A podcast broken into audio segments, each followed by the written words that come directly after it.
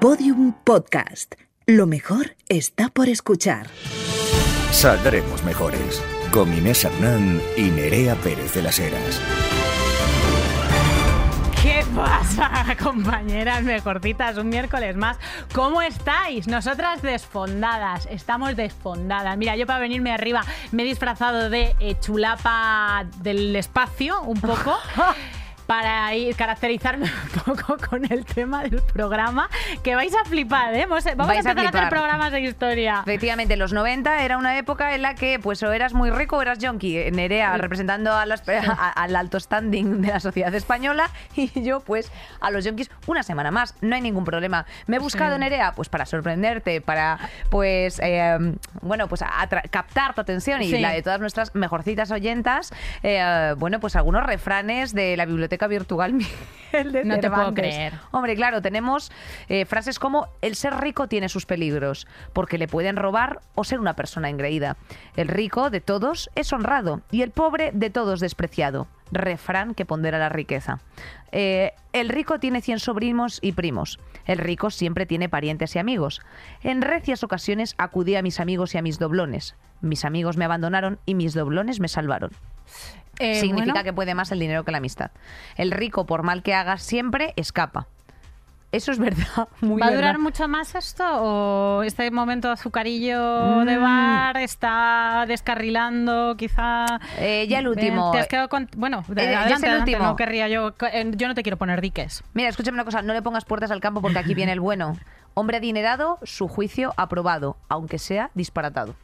Eso es una verdad como un templo. Eh, bueno, entre decirlo. esta y otras es muchas, Nerea, hija, qué ilusión. Me gusta mucho, me gusta mucho de lo que vamos a hablar hoy, eh, pero bueno, no sin antes, evidentemente, hacer un especial abrazo, como siempre, esta lecturilla de carta climática, de cambio climático, de crisis climática que tenemos entre manos, que es eh, una publi que, que- que, bueno, pues muy buenamente nos han concedido nuestros amigos de Tetra Pak. Eh, ya sabes que uno de los temas de los que se habla en términos de sostenibilidad es la descarbonización de la economía, Nerea. Mm, eso es, si no sabes lo que es, esto es el proceso de reducción de emisiones de carbono a la atmósfera, especialmente de dióxido de carbono, CO2, para una economía global con bajas emisiones que consiga la neutralidad climática y que sobrevivamos, Mari Carmen, que sobrevivamos. Anda, querida, ¿y qué podemos hacer como pequeñas ciudadanitas en este sentido? Pues, entre otras cosas, fijarnos en los envases de la comida y bebida, ya que la industria de la alimentación tiene un gran peso en el día a día y debería ser un referente hacia el cambio responsable. Y aquí viene el turrón, los envases de Tetra Pak, por ejemplo, pues son una buena elección, porque están apostando cada vez más por materiales renovables, es decir, aquellos materiales de origen vegetal que gestionamos de forma responsable y que no se agotan, como el cartón, el plástico vegetal derivado de la caña de azúcar, etcétera. Efectivamente, cariño, apostar por este tipo de materiales e irlo alejando del plástico de origen fósil ayuda a reducir la huella de, de carbono pues, de los envases. Bueno, queridas, pues nada, dicho esto, eh, Que estamos muy contentas, Nerea. que ¿tú tienes algún- recicléis, que utilicéis el contenedor amarillo, que le deis una segunda vida a las cositas y a los materiales cariño, y que a ver si no se acaba el mundo así como rápido. Exacto, cariño, que te pongas tú a vender en Vinted eh, y a comprar y todo la segunda mano siempre always and Y forever. que no hagas cola en, en- En el en- Shein. en el Shein. Que no Ah. hagas cola en el Shein. Que es que se nos cae el alma a los pies de veros compraros esos trapuchos de plasticazo de dos euros, por favor. Que Bueno, no eh, necesitáis 37 millones de faldas de tubo, chiquis. Que no las necesitáis. Efectivamente, amplio debate en el que también hacemos un pequeño guiño para que algunas de las firmas, eh, bueno, pues también amplíen sus patronajes y eh, tengan opciones para tallas grandes, porque bueno, pues una de los grandes de las grandes quejas que tienen es que claro, para cuerpos normativos eh, hay mucha ropa siempre, pero para cuerpos no normativos pues tienen que acudir a este tipo de multimarcas, o sea, de multimarcas no, de multinacionales poco éticas y poco responsables respecto del planeta.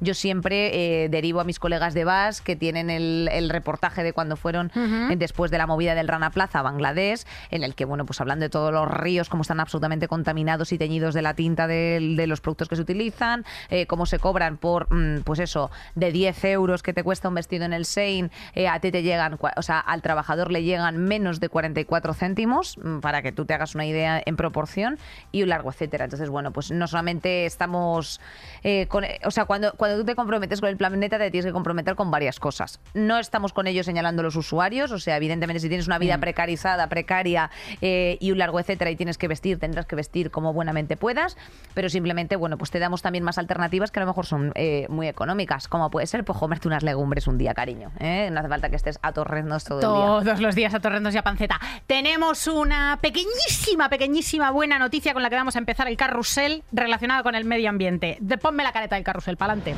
Saldremos mejores. Carrusel de noticias. Sí. Nerea, perdona que me ríes, que... Sí, estoy adoptando la postura del loto. Eh, tengo Es que- unas rodillas que no encontrarás en la boiler room. Sí, afirmate. No, Nerea, es que sobre todo es como que está dando eh, las noticias pues en la hada madrina de Cenicienta. Entonces, esta, esta visión me parece graciosa. Bueno, cuéntanos, Esto, Nerea. a ver, esto no creo que sea muy bi- biodegradable, pero, pero ya sabéis que yo las cosas las arrastro durante años y años. O sea, yo voy a ser una persona con el pelo blanco y contando Hombre. anécdotas y que no ve las es- letras. O sea, yo voy a estar no viendo las letras del móvil y voy a seguir poniéndome esta camiseta. Eso Hombre, es así. eso lo tengo por, lo, vamos, lo tengo por, por- por seguro, por favor. Por favor. Bueno, esta buena noticia que os anunciábamos es que España mejora ligerísimamente en el ranking mundial de la lucha contra el cambio climático. ¿Es suficiente? No, pero mejora.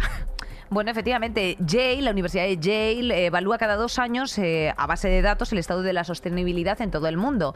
Y efectivamente, en este apartadinchi de cambio climático, a ver, los datos me siguen pareciendo igualmente alarmantes, Nerea. España ha mejorado y está en el puesto 83 de 180. En fin, tampoco es que sea un ranking envidiable, ¿no? Pero bueno, hemos avanzado 47 puestos. O sea, estábamos mucho más en la mierda. Eh, y, bueno, o sea, estábamos en el 130 antes, fíjate. Eh, respecto al CO2 que se lanza a la atmósfera, somos el, la 40 y cuare- 44 AVA o la Ujú. 44 potencia con una mejora eh, de 60 puestos respecto de 144. ¿Qué ha pasado desde el anterior ranking? Pues, ¿qué ha pasado? Que tú, eh, Maribel, has empezado a utilizar más el contenedor amarillo proverbial con el que empezábamos el programa. Pues no, porque esto, esto de que mejoremos, el, eh, mejoremos en el ranking sobre cambio climático, pues normalmente tiene que ver con empresas, instituciones y siempre políticas con la gente que maneja las estructuritas para que la cosa mejore, no con los hábitos de consumo individuales. España, desde el anterior ranking, se ha dotado de una ley de cambio climático que se aprobó en mayo de 2021 que establece que el país en su conjunto, fábricas, transportes, centrales eléctricas, hogares, explotaciones agrícolas, debe emitir en 2030 al menos un 23% menos que en 1990. Eso son 66.000 kilotoneladas menos de gases dentro de siete años y medio. Eh, para que os hagáis una idea, en el curso del parón por el COVID, el único con menos CO2 que el año de referencia, el total fueron 275.000 kilotones, un 5% menos que en 1990 y en el COVID estábamos todos parados. O sea, para que os hagáis una idea de cuán ambicioso es el objetivo. Bueno, al de hecho es que efectivamente no se arreglaba parando. Eh, hay unos datos que son bastante curiosos que aporta precisamente la ONU y es que eh, las ciudades, Nerea, ocupan en superficie terrestre solamente un 2%. ¿eh? Un 2% de la superficie terrestre son las grandes urbes. Y sin embargo son las grandes urbes las que emiten el 80% de... O sea, las que consumen el 80% de recursos energéticos y, que emiten el 60%, es que estoy haciendo un reportaje para, para plays de estos. ¿eh? Te los estoy flipando, es que ya es cortocircuito. No, no, y estamos emitiendo un 60% desde las ciudades uh -huh. de gases efecto invernadero. Entonces, bueno, las ciudades, las grandes responsables como siempre, eh, consumo cero responsable y bueno, pues ya está. Simplemente dejamos aquí los datos pues para que tú digas, joder, estamos en la mierda. Joder, estamos en la mierda, pero cuando me voy de vacaciones, porque que vamos, ¿eh? que no puedo más. Pero Parece que estamos- vacaciones tú, yo y toda España. Eh, Sí, sí, no, pero nosotras, nosotras especialmente, ¿eh? Nosotras sí, sí, sí. especialmente, las Sí, cosas como son. A ver, tú, eh, lesbiana, ¿qué pasa? Ay, por favor, o sea, yo me aburro de verdad de dar esta. es- Me aburro de, de decir esto una y otra vez. A ver. La ultraderecha cree que el orgullo es un foco de contagio de la viruela del mono. Ya no sabéis qué inventaros. Dejadnos en paz a los maricones y las bolleras. Dejarnos en paz. No queremos ir a terapias de reconversión. Ve tú a terapias de reconversión hija de mi vida, que todavía te, te sigues creyendo que, el- que, el- que las personas no venimos del mono, que eres creacionista. Ve tú a terapia de O sea, reconversión. impresio- impresionante, efectivamente, porque eh, concretamente había una señora que decía que, claro, que si se celebraba la- eh, el orgullo LGTB, que va a haber muchas eh, miles de personas en contacto estrecho, pues que puede ser un, un evento de riesgo. Ah, que es que las aglomeraciones. No, pero espérate, Ah, que las aglomeraciones que de cuando ha ganado el Ma- eh, no, y el Ma- y el Madrid cuando ha ganado la Champions, ahí Tampoco. estáis bien cerquita, cariño, echándose ahí Claro. con vuestros dos heterosexuales que se abrazan. claro, efectivamente. Ahí también hay viruela del mono, que ya saber si os coméis Sí, el rabo. en las procesiones que están ahí todos comiéndose la cara, tío. Que esto Hombre. no puede ser, que esto no puede ser. En el En orgullo fin. estamos todos sanísimos y a gustísimos, dejarnos sepa una puta. De hecho, tenemos que anotar que la ONU ya ha advertido que las informaciones estereotipadas alrededor de la enfermedad contribuyen, pues efectivamente, a apuntalar el estigma y la homofobia, algo que éramos, era más que evidente, pero también se ha encargado de perpetuar nuestros queridos dos puntos medios de comunicación. ¿eh? Ya te digo, en estos mornings, en estos programas matinales que se dedican a hacer, dicen, bueno, dicen que como fue en una sauna pues en fin, chis, eh, bueno, pues podría haber sido cariño en una sauna de un hotel de no sé dónde. O sea, eh, por favor. Que en las saunas solo se hacen cosas buenas. Y es que ahí está la gente hablando de Hegel todo el rato. Dejadlo en paz a los maricones, por Dejar favor. en paz a los maricones, está- primer aviso. ya está bien. Y sobre todo a las lesbianitas. A Las lesbianitas, a las Ay, lesbianitas. que ya tenemos bastante con lo que tenemos, que estamos todo el rato Mira, mi- rapando las nucas a las novias, eh, tenemos muchísimas cosas que hacer, tenemos que hacer el soporte emocional de la ex, tenemos que ver un montón de series que tenemos ahora, mm, yo qué sé, Ya, es que hay también. Y, muchísimas y- cosas. y tenéis que vestiros así. tenemos que Como si vestirnos fueseis así. las ratas de Shrek. A ver. ¡Déjame!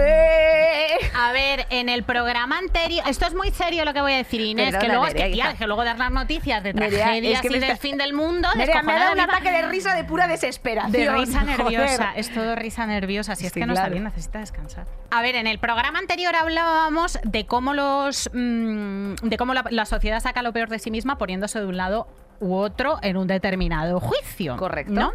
Y, mm, y los medios hacen exactamente lo mismo todo el rato. Entonces, eh, corrió el bulo, circuló el bulo después de los después del tiroteo de, de Texas, de que en realidad la autora había sido una chica trans. O sea, que um, como que circulaba una foto de, de la autora del- de los hechos, que en realidad era un, pues era un chico cis. eh, y aquello corrió como la pólvora, o sea, se extendió Para rapidísimo. aprovechar, o sea, y ahí para entra- aprovechar el tirón. el tirón. Es que claro, cualquier mínima, mínima, mínima eh, respuesta real que les reafirmen sus mierdas, Internet está lleno de, de bulos, fake news, y en Internet puedes encontrar de todo. O sea, es que si tu, te- si tu teoría es que, mm, yo qué sé, que las eh, mm, hay, hay ratas de primeras bailarinas en el Bolsoy, lo puedes encontrar una noticia en Internet que apoye esa teoría.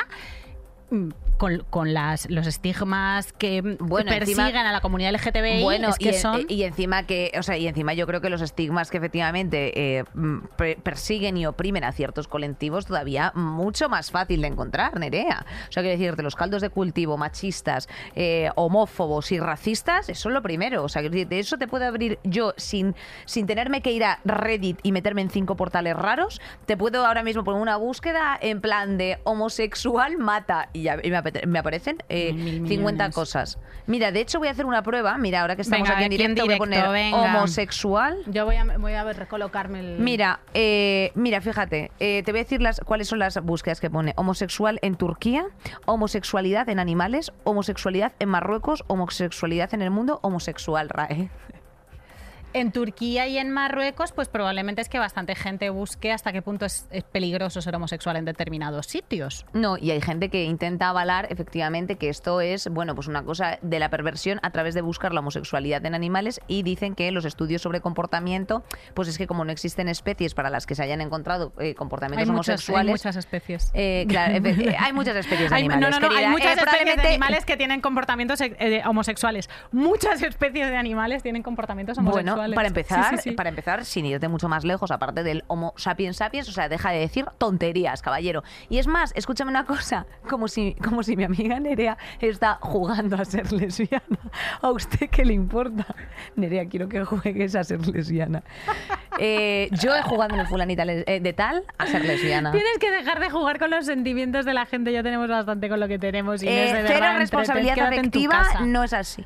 O sea, Quédate yo tu tengo casa mucha una responsabilidad paja. afectiva. Pesada, por favor. Venga, Nerea, por favor. Bueno, noticia tristísima. Sí, Más sí, de la mitad sí. de los jóvenes afirma haber sufrido problemas psicológicos en el último año. Resaca terrorífica de la pandemia. Según los datos del tercer barómetro juvenil, eh, de salud y bienestar realizado por la mutua madrileña y la Fundación FAD, más de la mitad de los jóvenes de entre 15 y 29 años ha tenido problemas psicológicos, psiquiátricos o de salud mental en el último En año. el último año, ¿eh? Y Fíjate, cuidado más de la porque mitad. hay una porque hay una mm, hay una estadística que es que es escalofriante que es que el 44% de ellos ha, te- ha llegado incluso a experimentar ideas suicidas alguna vez. Eh, guau. Preocupante que te mueres. Sí, sí. Bueno, evidentemente, o sea, quiero decirte, hay algo aquí que también aporta este estudio y es que la mitad de ellos no pidió ayuda profesional, eh, especialmente por problemas económicos.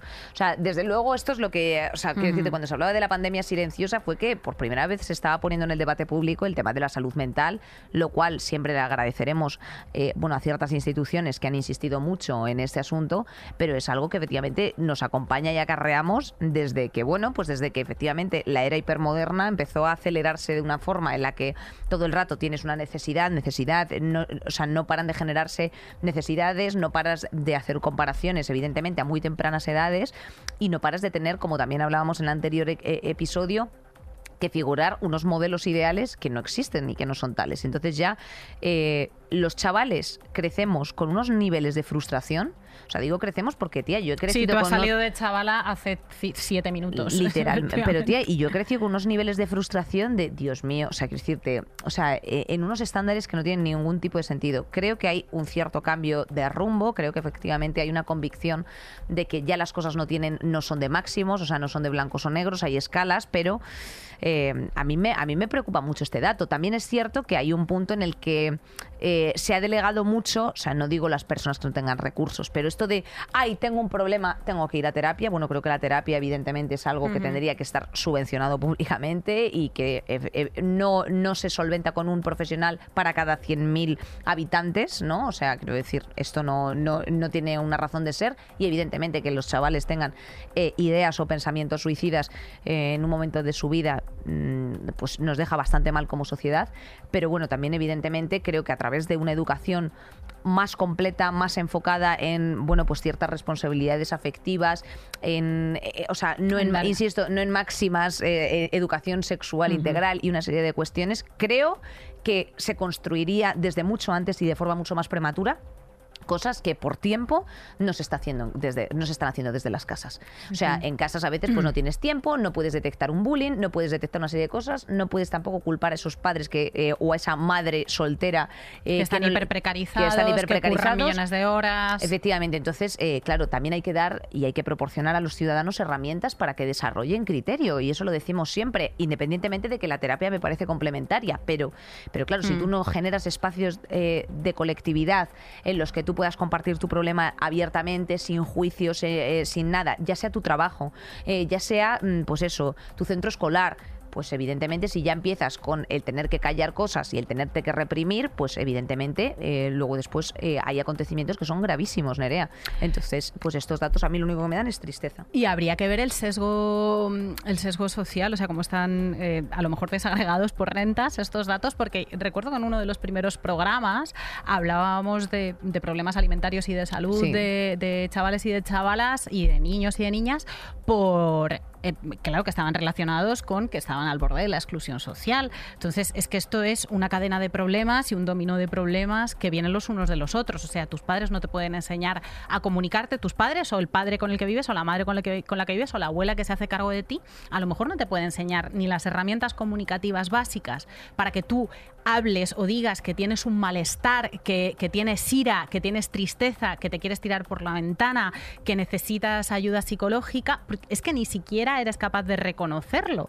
Porque- Totalmente. No lo sabes identificar, simplemente tienes angustia, Claro. ansiedad, no sabes qué te está pasando. Puede salir por cualquier lado, pero es más probable que es más probable que todo eso te suceda cuando estás en completa soledad en un hogar en el que las preocupaciones materiales van por encima de todo. O sea, porque si hay, si hay una casa en la que están pensando eh, cómo puñetas pagar la luz, Sí. cómo puñetas pagar la luz y el gas, que es un problema que vamos a empezar a tener cada vez más gente por cómo va la inflación. Eh, a lo mejor no tienen, no tienen capacidad para sentarse a hablar con una criatura de 8, 9, 10, 15 años a ver qué coño le pasa por la cabeza, porque es que radicalmente es que están pensando cómo llenar la nevera. Entonces, cuanto, cuanto más y mejor estén cubiertas las necesidades básicas, más y mejor estarán cubiertas las necesidades de salud mental, que no son ninguna chorrada. O sea, no estamos hablando de una influencer diciendo, ay, que es que a veces siento ansiedad. No, no, estamos hablando de otros, que, está muy bien visibilizar la salud mental, Sí. pero que hay muchos grados y hay muchos niveles. Sí, y aquí estamos hablando a- de otros niveles Hombre. y son niveles relacionados con la exclusión social. Social. Yo cojo mucho el metro todos los días, al menos dos veces, y ahí veo eh, temas de salud mental que, so- que nos deberían preocupar colectivamente como sociedad y, que- y en los que es muchísimo más incómodo y muchísimo más difícil fijarse y muchísimo menos atractivo que en los que tanto se visibilizan Sí, que- glamurizados por redes sociales. Muy bien dicho, Nerea, efectivamente. Una foto eh, con unas lágrimas en los ojos, eh, desde luego, no va a solventar el problema que tenemos aquí de precarización, de, de lo- los riesgos de exclusión social a los que vivimos sometidos y a los que, eh, bueno, en parte como sociedad damos la espalda porque delegamos también eh, a las instituciones, cuando creo que es un problema de absolutamente todos. Eh, dicho lo cual, Nerea, y para terminar con las buenas noticias, el, ¿por qué nadie quiere ser camarero este verano? Bueno, pues te cuento. No hay horarios, no hay horas extras pagadas, no hay estabilidad. Eh, se trabaja en plan salvaje. ¡Vaya! La, la precariedad efectivamente ha ahuyentado al sector, a los profesionales de la hostelería que en Cataluña tienen un convenio caducado desde el año 2019 y se han pues juntado ¿no? en una asociación para decir, oye, mira, en mi nombre no, es que esto ya, ya está bien. Eh, muy fuerte, Nerea. Yo he sido camarera, yo he trabajado en la hostelería siete años eh, y yo las cosas que he vivido en hostelería y según en, en qué bares, tía, eso no tenía nombre. O sea, desde, por supuesto, cobrar en B. O sea, eh, donde mejor te pagaban eran las cadenas. O sea, todas las cadenas de estas mm, de franquicias son las que mejor pagan, Sí. por así decir. Y claro, y los otros, pues tú dices, coño, ¿cómo no voy a echar a- un- la mano a este señor que es una familia, que está no sé qué, no sé cuántos? Tía, es un sector efectivamente muy precarizado. Eh, al final, bueno, se ven muy afectados. Ahora llega el veranito a todas las zonas de Costa Brava, Mediterráneo, eh, y, y claro, en- ante un verano en el que esperamos pues récord de visitantes en muchas de las zonas, con lo cual, pues bueno, pues Y qué evidentemente... buena falta hace para recuperarse, pero claro, no te puedes recuperar económicamente a costa de la espalda del de al lado. Es que a lo mejor le tienes que pagar dignamente como sucede en todas las profesiones y a lo mejor hay un límite de horas que una persona puede trabajar. Fin. O sea, Ferran. Adrià ha dicho recientemente, ha sido Ferran Adrià, ¿no? No sé El que ha dicho, creo que ha sido, o sea, ha sido Ferran Adrià u otro mega, mega cocinero que ha dicho que bueno, eh, pues que en la, en la hostelería se tienen que, tienen que, quieren trabajar y tienen que trabajar ocho horas exactamente igual que en cualquier otro sector. Y bueno, han sido unas declaraciones porque este, este hombre ha venido a decir que el agua moja. O sea, eh, que pues claro, o sea, pues claro que hay eh, o sea, que, que los derechos laborales tienen que ser extensivos a todos los sectores. Estaría bueno que no, ¿no? Mira, de hecho, eh, bueno, hay algunos de los bueno, pues de los camareros que se quejaban en esta concentración que se hizo en Lloret de Mar, que decían que el primer mes y medio desde San Juan libraron un día, pero que desde, perdón, el primer mes y medio que se incluye desde, desde mayo, una cosa así, libraron un día en un mes y medio un día de libranza y desde San Juan, que es ahora el 21 de junio, hasta mediados de septiembre no tienen ni un día de fiesta. Eh, bueno, claro, evidentemente, esto personas que también son mayores, que están eh, a punto de la jubilación y más o menos tú dirás, bueno, ¿y cuánta pasta se llegan? Ellos dicen lo que dice el convenio más el negro. El negro son eh, pues 500 pavos, una cosa así. Entonces, pues a lo mejor se están juntando con, con salarios de 1.500, 1.600 con propinas y cosas incluidas, pero claro, eh, a costa de cuánto, de 70 horas a la semana, 80 horas a la semana los desplazamientos, o sea, eso no tiene ningún tipo de sentido. Y no confundir este, este, el negro, o sea, este, este dinerito en B con el que maneja gente como Shakira, ¿eh? Cuidado, que no es lo mismo. Ay, que, peluche. pobre, que no es que se va, va a hacer un... Otra vez, Marisa, por favor, ya está.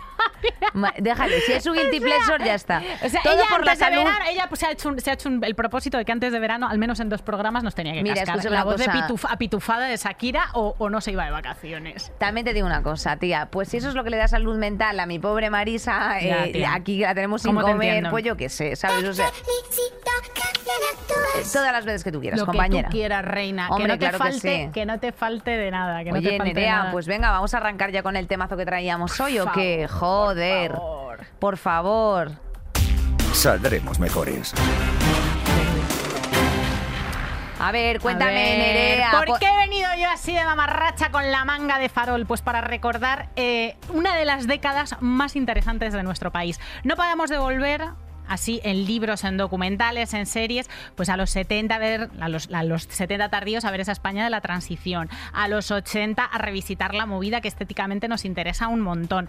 Pero la España que mola de verdad, a la que merece la pena echar un vistazo, la que nos paró de darnos contenido, es la España de los 90. La España del pelotazo, que es un pelotazo del que todavía me parece a mí que tenemos resaca. Es la España de las mamachicho, del que te pego leche, de Jesús Gil en un jacuzzi rodeado de modelos, de Rumasa, de Filesa, de las mangas de Farol, de Marta Chavarri enseñando el parrús, de Marta Sánchez cantándole a las tropas del Golfo, de Kobe, de Curro, de todas aquellas mascotas deformes y todos aquellos fiestotes interminables. Qué maravilla, Nerea, qué maravilla. Es que ni un pero, nada. Simplemente, pues eh, fue la España donde eh, pues las instituciones eran las primeras en cometer eh, los grandes primeros delitos de corrupción probados.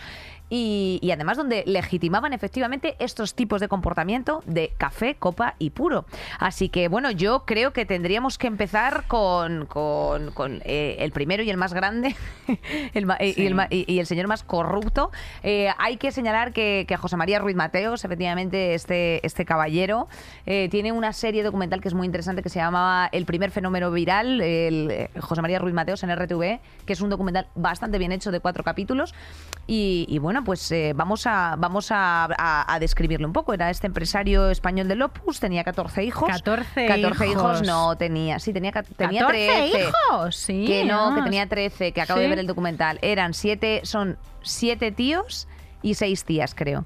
Bueno, era el rey de todo, ¿vale? Básicamente, eh, pues... eh, El hombre más rico en el año 83, el dueño de las Torres Colón, que eran las, que eran las oficinas centrales del Imperio Rumasa, que ha sido el mayor, el mayor holding español de la historia. Eran unas 700 empresas que daban trabajo, daban trabajo, bueno, en las que trabajaban alrededor de 60.000. 66.000 60.000 personas. personas. efectivamente. Tenía también bodegas, bancos, el Banco. Jerez ese famoso. eh, bueno, una... Galerías preciados, una cosa súper noventera. Exacto, y bueno, y una red de, y una red de hoteles y probablemente de narcotraficantes interesante. También eh, llegó a ser, bueno, lo de los narcotraficantes no lo sabemos, pero bueno, quiero decirte, seguro que también. Eh, llegó a tener, eh, fue incluso también eh, dueño de Loewe en los 80. De Loewe, sí, la marca Loewe, fíjate. Eh, por favor, Marisa, ponnos el himno de Nueva Rumasa. No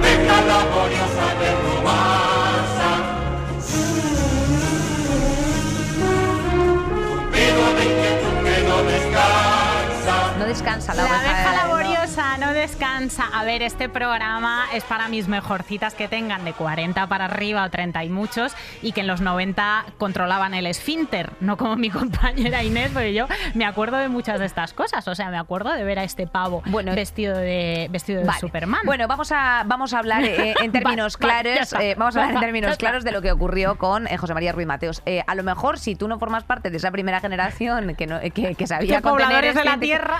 de, de pobladores de la tierra, eh, formas parte de la mía, en la que recordarás los pagarés de Nueva Rumasa que se emitían. Estos anuncios han emitido hasta el año 2011 o 2012 y decían Nueva Rumasa, no sé qué, no sé cuántos. Entonces, bueno, básicamente eh, la movida que tenemos aquí es que el gobierno socialista de Felipe González, eh, que lleva solo tres meses en el gobierno, aprobó la expropiación forzosa del grupo Rumasa.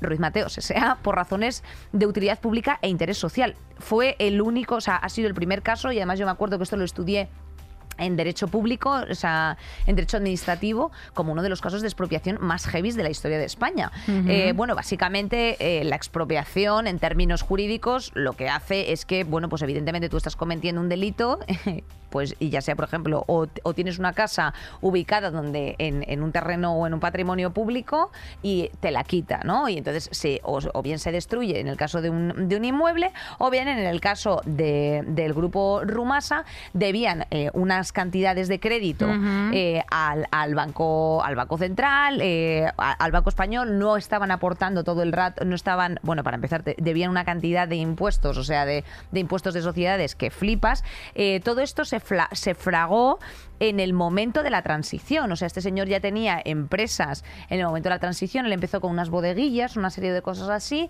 Y entonces ahí, eh, pues tampoco es que estaba la seguridad social muy exigente con, el- con los pagos de impuestos. Y ahí fue cuando aprovechó ese caldo de cultivo y a este señor, cuando se le pedían cuentas, porque, insisto, tenía 21 cajas eh, a su nombre, o sea, al nombre del grupo, pues, eh, pues eso. Entonces, el sistema básicamente era como una especie de financiación en el que los, sus propios bancos le daban dinero a las propias empresas del grupo y al final todas las cuentas estaban en negativo. Esto cuando se quisieron dar cuenta y dijeron, eh, bueno, pues esto tiene que pasar a interés público, eh, pues ya fue Pues se cuando lió la se de lió de Dios. la Era entonces, era entonces ministro de Industria y luego fue ministro de Economía Carlos Solchaga. Y después de una auditoría grande, pues vio que todas esas empresas acumulaban pérdidas por valor de 346.000 millones de pesetas y deudas de más de 7.500, o sea, el equivalente a más o menos 7.500 millones de euros. José María Ruiz Mateos eh, lo niega todo, se cabrea y, mm, y empieza una espiral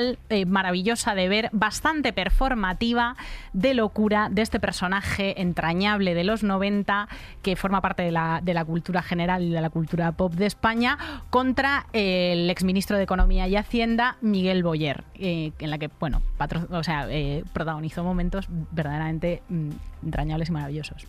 Boyer, hijo de perra, cuando te tenga que dar preside de tu escolta y tu seguridad y nos vemos como chavales del colegio. No es más que un mariconazo. Ahí tienes, ¿eh? Eh, términos absolutamente inclusives de 2022, eh, algo que escucharías perfectamente en una televisión pública.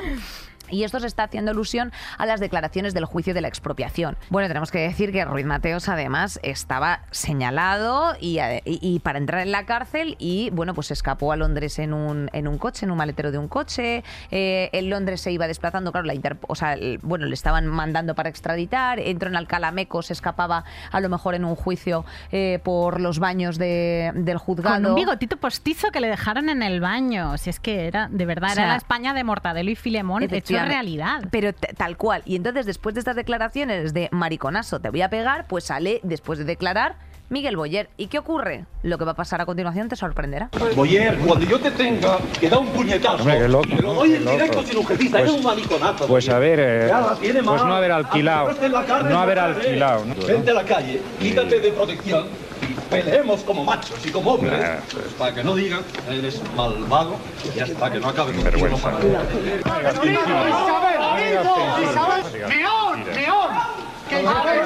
Dé usted la cara. Que te pego leche y le hace así Legendario. básicamente al ministro de Economía de entonces y le suelta así un puño como muy mal dado, como clan, Sí, clan, como clan. eh, lo recuerdo, sí. con- sí, de na- nunca ha pegado un O puñetazo. sea, como de no haber dado un puñetazo nunca y es el famoso eh, que te pego leche. Le llama, le llama Meón, le llama Meón porque se decía que la casa, claro, Miguel Boyer era el marido de Isabel Preisler, En ese que momento. jamás se hubiera puesto, o sea, esto es una ficción, realmente Isabel Preisler en los 90 jamás se hubiera puesto estas mangas de farol. Ella iba impecablemente vestida todo el tiempo, o sea, la, Correcto. la España de los 90 mm, de verdad hay que repasarla estilísticamente de arriba abajo, pero bueno, esto, esto, es, un, esto es un homenaje. Miguel Boyer y Isabel Preisler eran pareja y Ruiz Mateos la toma muy públicamente contra Isabel Preisler. Se venía diciendo que la casa que compartían Miguel Boyer y Isabel Preisler pues tenía chopocientos baños y toda España se reía de ellos por este tema de los baños. Y la llamaron, la empezaron a llamar, creo que fue Alfonso Usía, Villameona. Villameona. Villameona. Y Ruiz Mateos, en su afán de hacer performances cada vez más sofisticadas y cada vez más increíbles, un día manda a comprar a su secretaria, Pino Riesco, que pobrecita mía, la verdad, merece la pena recordarla porque las que se tuvo que comer, más de 100 retretes para que se colocaran formando una gran pirámide frente a la mansión de la pareja en Puerta de Hierro. Bueno, bueno. Han pasado cosas en este país que Bueno. merece la pena recordar. Todo el puto día con la movida, con la movida, por favor. Hombre, por es- esto favor, es- esto, esto sí que está guapo. Oye, bueno, también un camión entero de gallinas. eh, Sí, con un cartel de eres más puta que las gallinas, no, no, eres, eres más y deja Ah, un claro que espacio no que, sé. las las gallinas. Eh, luego después, por ejemplo, eh, se llevaban como las, eh, o sea, las, las caretas, como ella ya estaba divorciada de José, Lu- de José, de Julio Iglesias, se llevaban todo el rato caretas de él. El otro le metían, o sea, a, a Boyer también le hacían mucho acoso y derribo, en plan de como si estuviese muerto. O sea, quiero decir, te sacaba un sarcófago a pasear de vez en cuando. Bueno, pues un señor que sabía mantener también el foco público. Esto es la verdad. Él llamaba a toda la gente y él en el fondo de los fondos lo que tenía era un miedo al olvido que alucinas. Tristísima historia que acabó muriendo prácticamente solo en el año 2015, creo. El año 2015. Eh, y bueno, con sus hijos que están todos en la cárcel. Todos los ¿Todos hijos. en la cárcel? Todos los hijos varones están en la cárcel de José María Ruiz Mateos. eh, por motivos de, bueno, pues por supuesto, eh, prevaricación. Bueno, prevaricación no, o sea, de. Bueno, de estafa. O sea, todo por delitos de estafa, etcétera. un Porque, poco- porque lo que hizo, o sea, quiero decirte, o sea, en, en grosso modo, bueno, pues aparte de refinanciar todas estas empresas, tú ya te quedas con una deuda pública, él coge y dice, yo no he hecho nada, voy a volver a montar este imperio. Y monta Nueva Rumasa. Y ya con Nueva Rumasa empieza a hacer el mismo sistema. Dicen que este señor, aparte, tenía cuentas en el extranjero que nunca se han llegado a percibir. Y, y al final, pues eso era lo mismo, a través de pagarés, que esto ya sí que es bastante lamentable, porque a través de pagarés, como la gente tenía en mente, ay, Rumasa era un imperio de 60.000 trabajadores, ¿cómo no? ¿Cómo no? Eh, lo que hacían es que, eh, bueno, pues decían, hombre, ahora mismo este señor, o sea, hacían unos anuncios muy atractivos que no estaban controlados por la Comisión Nacional del Mercado de Valores, no se controlaron, simplemente la, la CNMV lo que cogía eh, era que decía, a ver, esto muy lícito no puede ser. Entonces emitían pagarés, eh, eh, los, los Ruiz Mateos te invitaban a su casa. Tú ibas a su casa, te cogían, te enseñaban, te decían, mira, nosotros tenemos Clesa, tenemos Dul, tenemos estas, eh, estas bodegas, y a través de los pagarés, o sea, estos que, se, que eran anuncios televisivos que decían, Nueva Rumasa, eh, debido a la alta demanda internacional necesitamos liquidez, liquidez para pagar a los trabajadores. Y a los trabajadores, en un momento determinado, pues ya les pagaban, les pasaban a pagar del día 1 al día 15, del día 15 a no pagarles, hasta que entró todo en concurso. Y entonces cuando se declaró en concurso, todo el rato ponían la imagen del padre y decían que era el padre el que, el que les había, eh, o sea, el que, bueno, responsable, el claro, el responsable. pero el padre ya tenía ochenta y pico años y estaba gaga. Eh, pero el caso está en que vendieron mogollón de, pero por cientos de miles de euros, mogollón de pagarés a, mo- o sea, a, a la gente y gente que se ha quedado sin sus ahorros. Y por eso, insisto, remito a este documental de RTV que es absolutamente gratuito, que es eh, José María Ruiz Mateos, el primer fenómeno veral, que dentro de las risas, pues eh, también estafó a muchas familias. El, y que es un poco metáfora de metáfora de, de la España de ahora y la, la España de los 90, si es que todos sus hijos están, están en la cárcel en este momento, porque claro, es una es un entender el- el- la acumulación, el progreso, el, o sea, el enriquecerse a toda costa y mantener la pasta. Este hombre además llegó a pasar a política, se inventó, Sí, señora, se verdad. inventó un partido, Sí, se llegó a ser un partido- eurodiputado. Sí, sí, llegó a ser eurodiputado porque se inventó un partido, el Partido de los Trabajadores, creo que se llamaba, que era de carácter sobre todo antisocialista. O sea, realmente no tenía ninguna propuesta más allá de ser antisocialista y populista. Eh, en la práctica no funcionaba en absoluto. Esto no sé si nos suena, son lecciones del pasado que no viene mal tener siempre, tener siempre presentes y fresquitas. Y.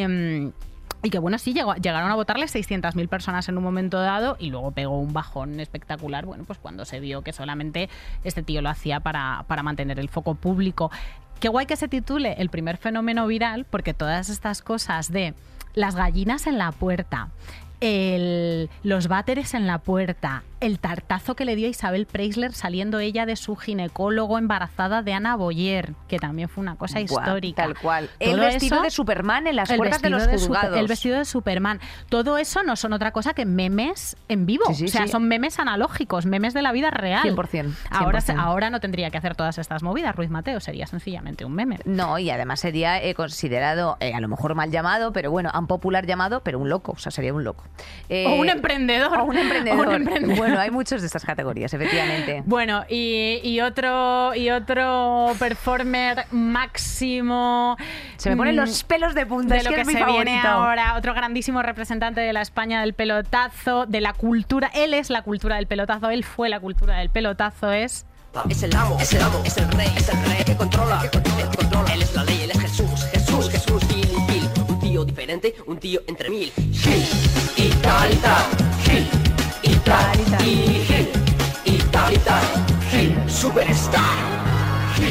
y tal, y tal. Gil. Gil. Jesús Gil. Jesús Gil, por favor. O sea. ¿quién no tiene en la cabeza a Jesús Gil? eh? Flotando en un jacuzzi como un lacón cubierto de pelo y rodeado de modelos en bikini. Sonando. O sea, Eh, bueno, ¿quién no, quién no ha escuchado exactamente igual que ocurrió con la muerte de, de Elvis Presley? ¿Quién no- eh, de, de- de Elvis Presley, ¿quién, no- quién no ha escuchado, por favor, que Jesús Gil seguía vivo y que estaba eh, residiendo en un, pa- en un país de LATAM, ¿sabes? O sea, quiero decir, vamos a ver, Jesús Gil, probablemente, querida, tú lo, eh, recordarás a lo mejor eh, por ser el presidente del Atleti de la época de las camisetas del Marbella. Eh, Jesús Gil, bueno, pues fue un empresario que llegó a Madrid, él era eh, de Segovia, y llegó a Madrid, Nerea, eh, bueno, pues siendo muy jovencito, y se dedicaba a limpiar coches, y vivía pues compartiendo piso en una especie de albergue, una cosa así. Y luego después, poquito a poco, en vez de limpiar coches, hacía compraventa de coches. Todo esto con, con 15, 16 años, sin estudios, de una familia súper humilde, eh, huérfano de padre. un hombre hecho a sí mismo. Exacto, un hombre hecho a sí mismo. Y entonces, poquito a poco, pues con sus negocios, ya llega a la compraventa de, una, de una zona en la que quería convertirla pues como una urbanización que eran Los Ángeles Los de Ángeles San de Rafael. Rafael.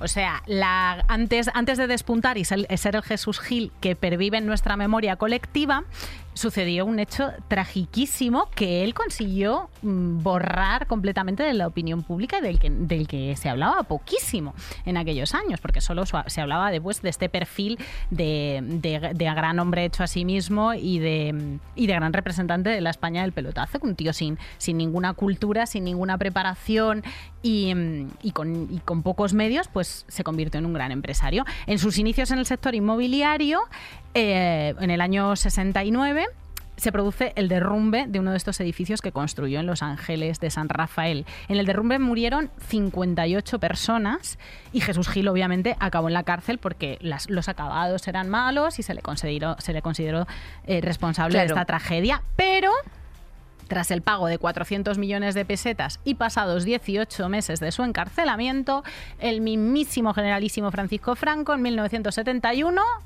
le puso en la calle. Le indulta Franco. Le indulta, colega. Le indulta. Franco Gimsel. Je- O sea, escúchame una cosa, esto también interesantísimo, si te, si te gusta verlo de forma, yo sé que tú eres muy de la cultura del audiovisual, querida mejorcita, tienes El Pionero en HBO, que también Mm. te cuenta toda esta película. Y, mm, y bueno, este señor, Jesús Gil, era el responsable, bueno, él, él fue como el secretario, la mano derecha del mismísimo eh, Vicente Calderón y llegó a la presidencia del Atlético de Madrid en el 87.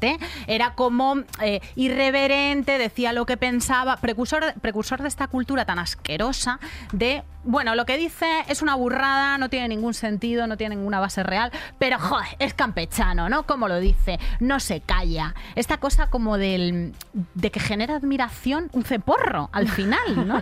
Y nos viene pasando desde hace muchísimos años, desde los 90. Es que hay que revisar. Es que es verdad, es verdad. Es O que sea, cualquier es que idiota, o sea, cualquier idiota de puñetazo en la mesa y zasca, dices, joder, habla claro. Ya, pero ¿qué dice? ¿Qué dice? Claro, no, dice claro, nada. Totalmente. Bueno, también este, o sea, antes de, antes de coger el Atlético de Madrid, cronológicamente, eh, se presenta a la alcaldía de Marbella. O sea, quiero decirte, él, que era un visitante de, un visitor de Marbella, eh, él, bueno, pues, pues va allí y dice, bueno, todo esto hay que cambiarlo, se presenta alcalde de Marbella y como él tenía una constructora, también otro que le gustaba mucho los holdings empresariales, bueno, pues básicamente con dinero público se subcontrataba todo el rato a sí mismo o a empresas del holding, lo cual es prevaricación porque tú no puedes ser eh, el alcalde de un sitio y contratarte a ti mismo para hacer la ejecución de ciertas obras. Eh, lugares donde se pasaron la ley de costas por el, por, el forro de los cojonazos y, por supuesto, áreas naturales reservadas donde no se podía construir. Dijeron, pues qué buen sitio para poner ahí un campo de golf, pues qué buen sitio para construir. Y entonces empezó a vender eh, dentro de esta cultura que tú estás diciendo, pues toda la, bueno, pues la España del renacer, del resurgir, del lujo. Del enriquecerse fácil, Exacto. de que todo se basa en el trabajo, de que ninguna ideología eh, importa, solamente hay que mm, mantener la rueda girando. Bueno, chicas, pues os, os va a sonar, esto que Os- vamos a poner os va a sonar muy actual. Pues tú sabes por qué triunfo yo en Marbella. ¿Por qué? Porque mientras los demás se dedican a tapar y a destapar alfombras y a ver que si te quito el sillón o te pongo el sillón y a vender filosofía barata y chau chau chau chau, yo me dedico a trabajar. Lo primero que hago es colocar a los de mi pueblo.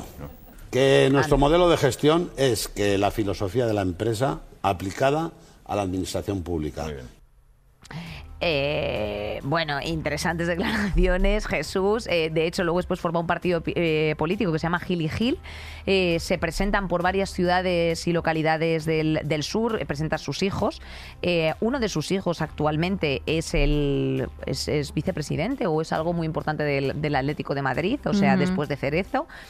Y, y, o sea, todas estas cosas no se han quedado, o sea, que no están No, no, no, diluidas, no, están depuradas. No, no, no, todas estas cosas, o sea, la, la sociedad que tenemos y la idea que tenemos de éxito y de emprendimiento es radicalmente, radicalmente heredera de aquella España. un momentito porque es muy, muy interesante entender cómo, eh, o sea, quiero decirte, el, el Atlético de Madrid estaba en quiebra.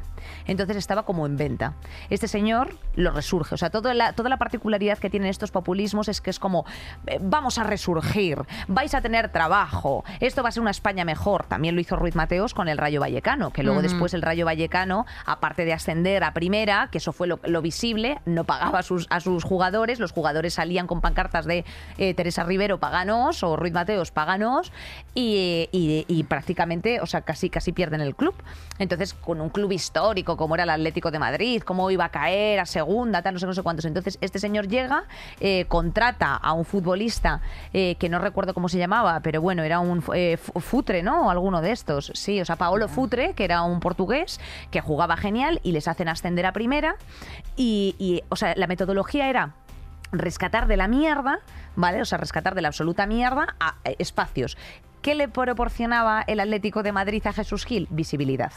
Eh, ¿Cómo compró el Atlético de Madrid que estaba con una deuda eh, eh, infame? Pues con estas, con estas infraestructuras como de, que de son, holding que, empresarial. claro, que son fraudulentas, ¿no? Que se- son 100%. clientes las unas de las otras. Exacto, exactamente. O sea, para entender toda la trama de Jesús Gil era al final toda la, pues eso, todo el entramado que, que había empresarial. Todo esto detrás tenía a, a unos abogados y a una mano derecha que era, querida, este hombre del bigote, ¿cómo se llamaba el de la pantoja? Julián Muñoz. Es que otra meta, o sea, otra imagen perfecta, otra metáfora perfecta, igual que la de Ruiz Mateos y sus hijos.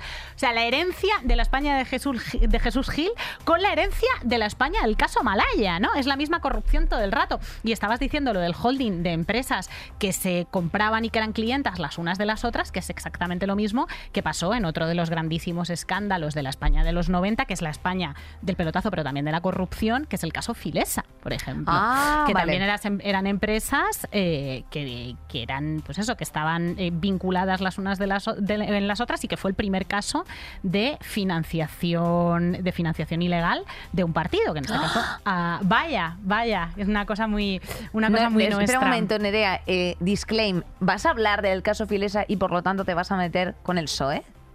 Claro, cariño, me voy a meter con el Eh, ¿No tenemos aquí algún miembro del PSOE E que yo quiera ver, a lo mejor en pantalla? Joder. Ese era tu. Era tu PSOE. Hombre, es que la a ver, todo este programa en realidad lo hemos hecho para poner ese meme porque le hacía bastante gracias como, como lo de Marisa, como lo de Marisa y Shakira. Bueno, históricamente el primer caso, ¡epa! ¿Cómo nos gusta? Tu novio perro. El primer caso de financiación ilegal de un partido. Sociedades del PSOE cobraban cientos de millones a grandes empresas y luego eh, con esta pasta pues pagaban los, ga- los gastos electorales. Em, pues es otro holding, ¿no? Que era, era la cosita de moda. Filesa, Malesa, Time Export, todos estos nombres que os, que os sonarán. El, entram- el entramado funcionaba de la siguiente manera. Empresas como Prica, Bengoa, Cepsa contrataban informes a Time Export, a Filesa, Malesa, o sea, eran clientas las unas de las otras y esos informes no existían. De esta forma, eh, siempre según el tribunal y, y documentos de la época, el partido recaudó unos mil millones de pesetas entre el 89 y el 91. Mil millones de pesetitas. Madre mía, eso seguro que son más de 60 euros, ¿verdad? Hostia puta. Tienes seis años. Pues esta España, esta España era la que precedió a la crisis del 93. O sea, esa era la España del entusiasmo absoluto por la Expo del 92, del entusiasmo absoluto por las eh, Olimpiadas del 92 en Barcelona, con ese Felipe VI desfilando con una banderita de Es España, verdad. monísimo.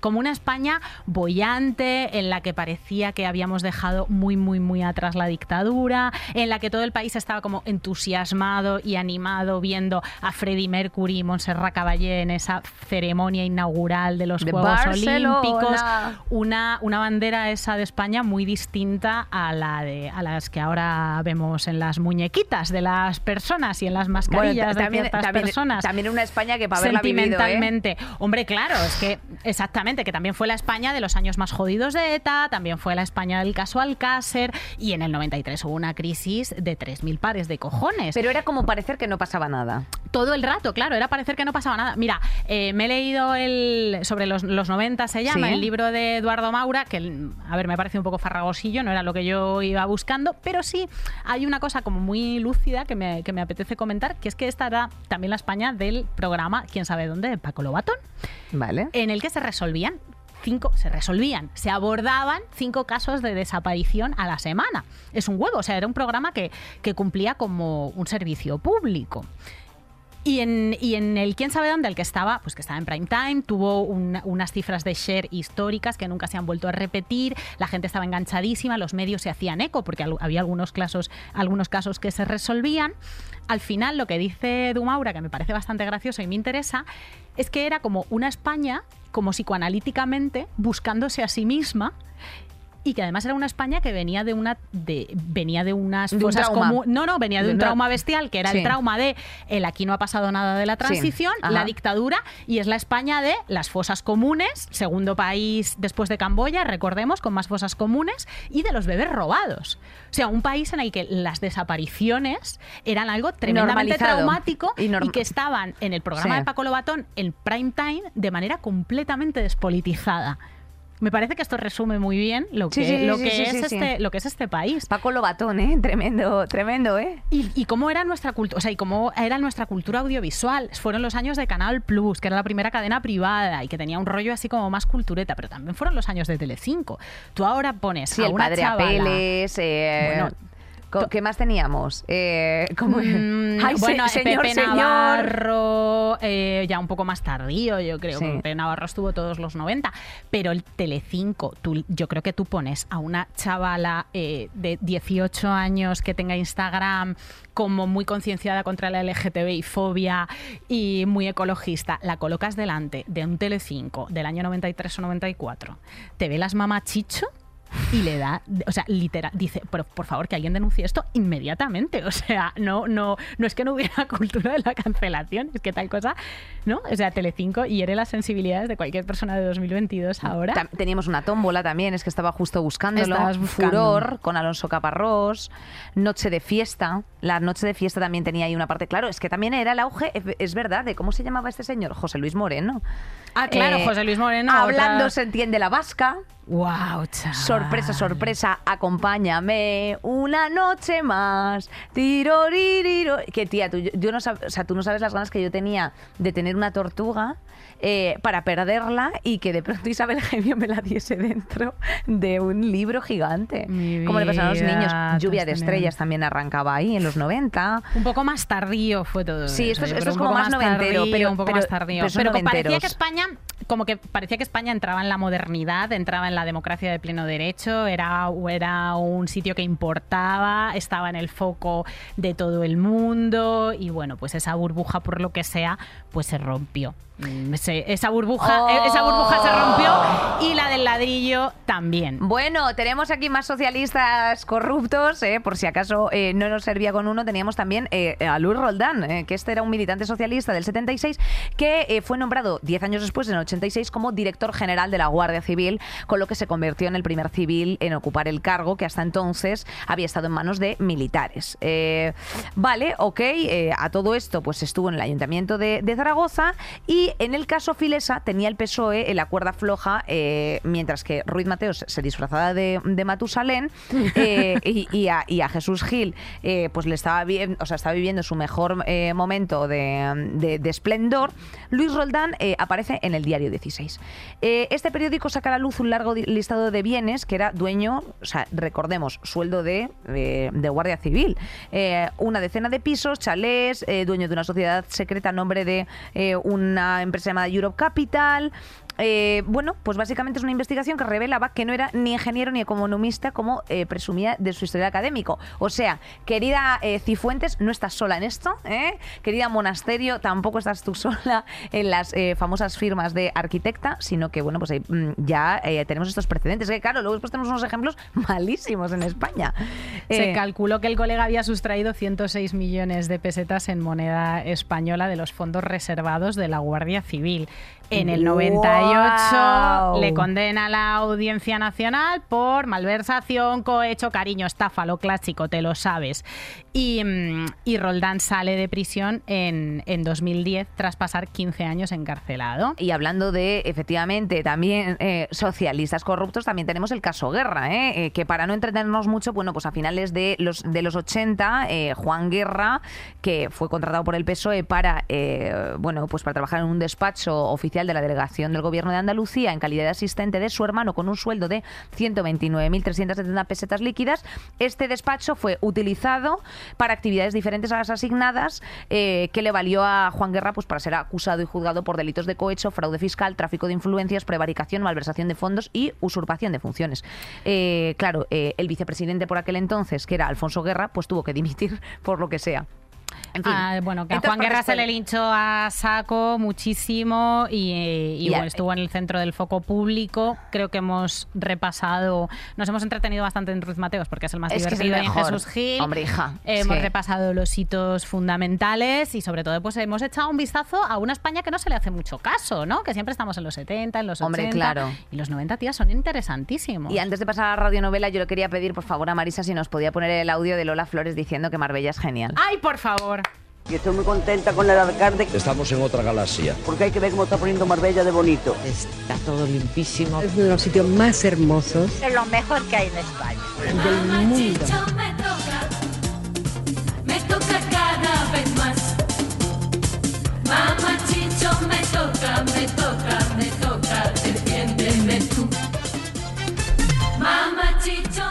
Eh, Pues- Mamá Chicho me toca defiende. Bueno, es muy problemática esta canción. La mires por donde la mires. Pero la hemos la hemos superado. La hemos ¿vale? superado, la hemos bailado un poquito ahora también, porque no decirlo, efectivamente. ja, pues ya está. Eh, a veces hay que renunciar a ciertos principios, unos, unos segundos, como así en esta ocasión, para cantar la canción de Mamá Chicho, me toca, me toca cada vez más. Me ¿Cómo hemos cambiado, eh? ¿Cómo hemos cambiado? ¿Cómo hemos cambiado? Sí, eh, cómo hemos cambiado también podemos decir cómo hemos llegado hasta aquí. Eh, sobre todo sanas y salvas, ¿eh? Como bien dice tu obra de teatro junto con Olga, es, bastante, es bastante dramático. ¿Qué le diría a la España de 2022? Esta España nuestra, descreída, ecologista, eh, un poco aburrida de sí misma, cínica, a la España de 1992. En la radionovela de hoy recreamos este encuentro. Saldremos mejores. Inés, voy a hacer yo de la España del 92 porque hay referencias a Chiquito de la Calzada y yo no tengo confianza en que lo vayas a resolver bien y para mí Chiquito es, es sagrado. Bueno, por cierto, en una línea, yo no sé si sabes que hay un paso de peatones que han hecho en honor a Chiquito, no sé muy bien exactamente en qué ciudad es, pero cuando se pone Supongo que en en verde. Málaga. eh, pues creo que es en Málaga, efectivamente, pues ese paso de peatones, cuando se pone en verde dice ¡Al ataque! No es broma que esto lo han hecho, ¿vale? O sea, Para se, que me, lo sepas. a- se me ponen los ¿Se te ha puesto? Pues me- eso, me y ya está. Y o sea, cuando, y cuando está en rojo, dice no Y es en y es son gestos de chiquito. Por favor, busca. Por favor, grandísimo innovador. ¡Ay, me encanta! Grandísimo innovador del- de la comedia y del lenguaje, chiquito Le de la amo. calzada. Aquí se le quiere. Aquí se le Se le quiere muchísimo. Bueno, pues vamos a darle. Tú eres Venga, la del 22 Fistra. y yo la del 92. Venga, Fistra. Vale. Hola, ¿eres la España del 92? Effectivity Wonder, pero como tú, ¿no? Que llevas una camiseta de Kobe.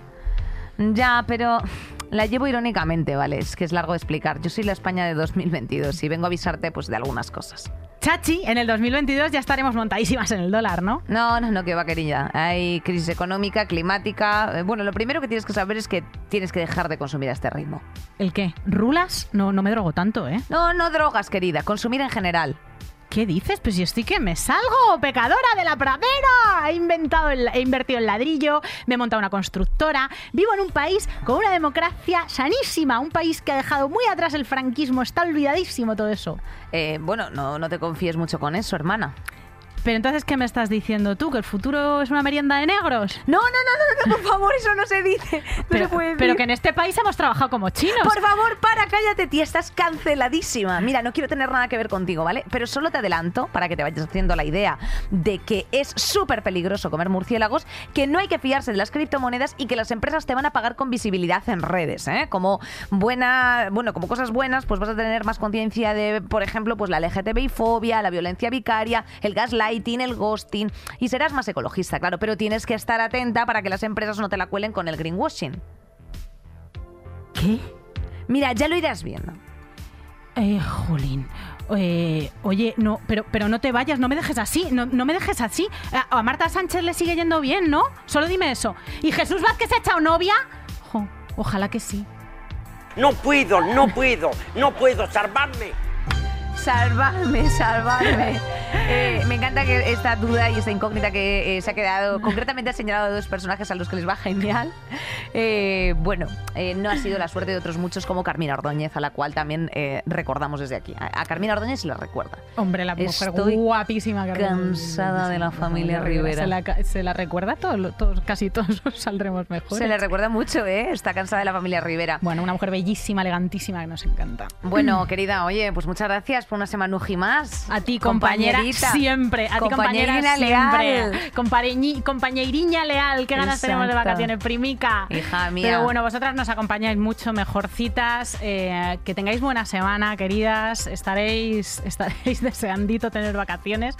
Así nosotras también. Bueno, esperamos seguir acompañándoos hasta que nos vayamos todas a coger un avioncito. Cuanto más lejos, mejor. Exacto, Podium Podcast, ya sabes que no cierra, nos puedes acompañar aquí, a mi compañera que tiene también otro podcast, Lo Normal. Escuchaos Lo Normal, es muy bonito. Pues yo que sé, nuestras compañeras del Chicle, nuestras compañeras como siempre de... de pues de quién más, de mía, cuarto las Cuarto millennial, Millennial, hay los buenismos los vienes, claro, hijas, es que todos, es que tenemos muchos amigos aquí metidos en la casa y por supuesto todas las que están todas las semanas también pidiendo vacaciones a gritos, pues son Marisa Pérez, Laura Terciado, Jimena Marcos, Gema Jiménez, Bea Polo, eh, Nacho Pardo y Julia, pues también no- necesitan vacaciones.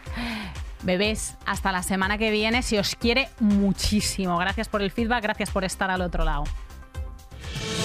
Saldremos mejores. Con Inés Hernán y Nerea Pérez de las Heras.